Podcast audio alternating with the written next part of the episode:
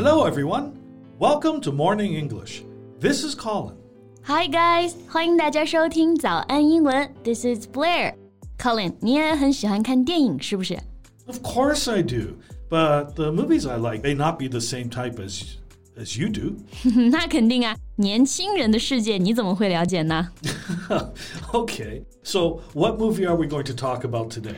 今天我们不讨论具体哪一部电影啊。你知道 Harvey Weinstein 这个人吗？ Harvey Weinstein. Yeah, of course. Everybody knows who he is. He is the Hollywood mogul. Really? I didn't know that. 哈维·韦恩斯坦啊，着名的制片人、导演、编剧、演员， 是世界电影界呢极有影响力的一个人物。不过，大部分的国内观众知道他呢，可能是因为他性侵丑闻的曝光，对不对？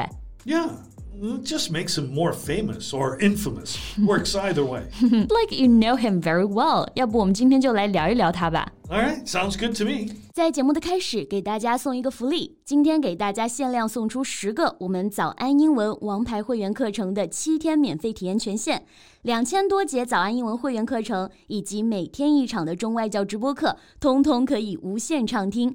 体验链接放在我们本期节目的 show notes 里面了，请大家自行领取，先到先得。So you just mentioned the word mogul，这个是很厉害的人的意思吗？ Yeah, uh, a mogul is an important, rich, and powerful businessman, especially one in the news, film, or television industry. 啊，那 mogul 我们就可以翻译为像是大亨、大人物、大佬这个意思，对不对？哈维啊，绝对称得上是电影界的大佬。 That's right. 那为什么他会这么厉害呢？ Well, let me put it this way. Since the establishment of the first studios a century or so ago, there have been few movie executives as dominant or as domineering as Harvey Weinstein. 嗯，这个评价也不知道是好是坏啊。就是说，自从第一家电影公司在一个世纪前成立以来呀，就很少有电影公司的高管像哈维那样的有统治力，或者我们说专横霸道的啊。那这里呢有两个词我们可以学习一下：dominant 和 domineering。 So, someone who is dominant is more powerful and influential than other people. And if you say that someone is domineering, you disapprove of them because you feel that they try to control other people without any consideration for their feelings or opinions. 对，那这两个词我们就可以翻译为专横霸道，或者说刚愎自用啊。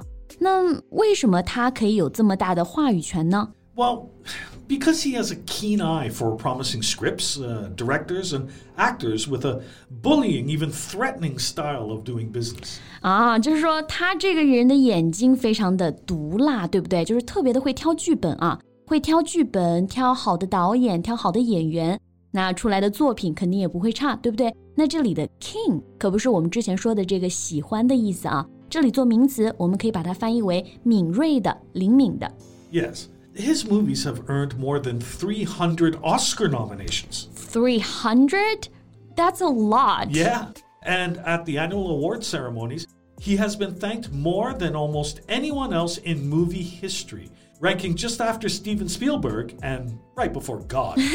那这个真的是很厉害啊！哈维他所参与的电影呢，一共获得过超过三百项的奥斯卡提名，同时在颁奖典礼上啊， 他的名字是被提及到最多次的，感谢最多次的，仅次于大导演斯皮尔伯格，然后呢是排在上帝 God 之前啊。我们知道外国人他感叹就是那种非常兴奋的时候就会 Oh my God 这种是不是？ yeah, yeah. Yeah, actually, for more than 20 years, Weinstein has been trailed by rumors of sexual harassment and assault. 对，这个我也听说过啊，就是说二十多年来， 哈维呢，他其实自己一直都深陷像性骚扰和性侵害的一个传言，sexual harassment and assault，就是性骚扰和性侵害啊。那 trail 这个词我们来学习一下。 Yeah, if you trail someone or something, you follow them secretly, often by finding the marks or signs that they have left. 啊，那 trail 在这里我们可以翻译为跟踪啊，就相当于 follow。性骚扰和性侵害的传言呢， 一直都跟随着他。哎，那为什么他还能蹦跶这么久啊？二十多年来都没有被人举报吗？Well, his behavior has been an open secret in Hollywood, And for those victims, too few people were willing to speak. 所以说，他这个事情其实大家是知道的，对不对？只不过所有人都心照不宣啊，因为像哈维这种大人物呢，得罪了他，你基本就在电影圈也混不下去了。Open secret 就是我们说的公开的秘密。Yes. 那后来又是怎么被别人知道的呢？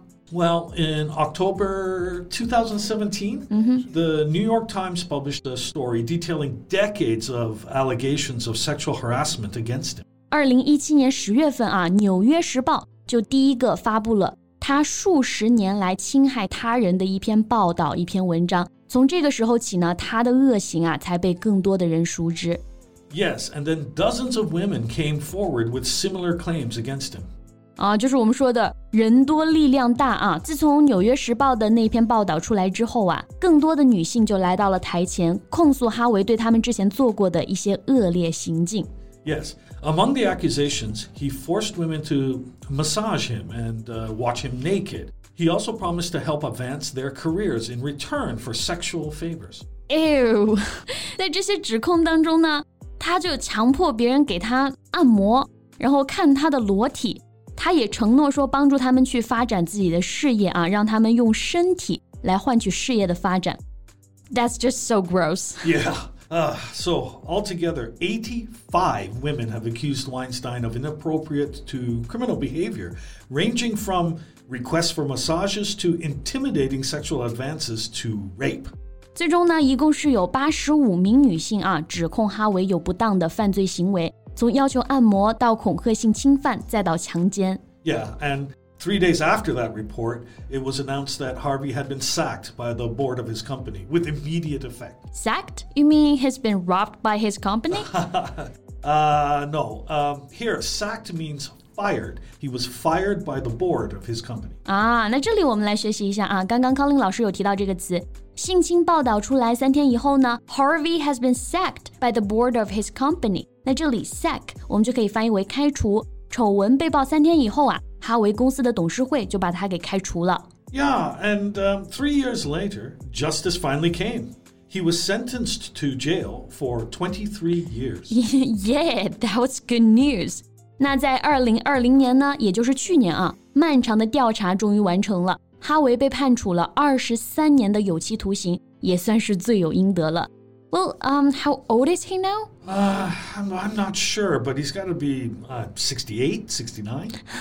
那二十三年的话，差不多后半生也就是在监狱度过了，对不对？不过终究是恶有恶报，罪有应得啊。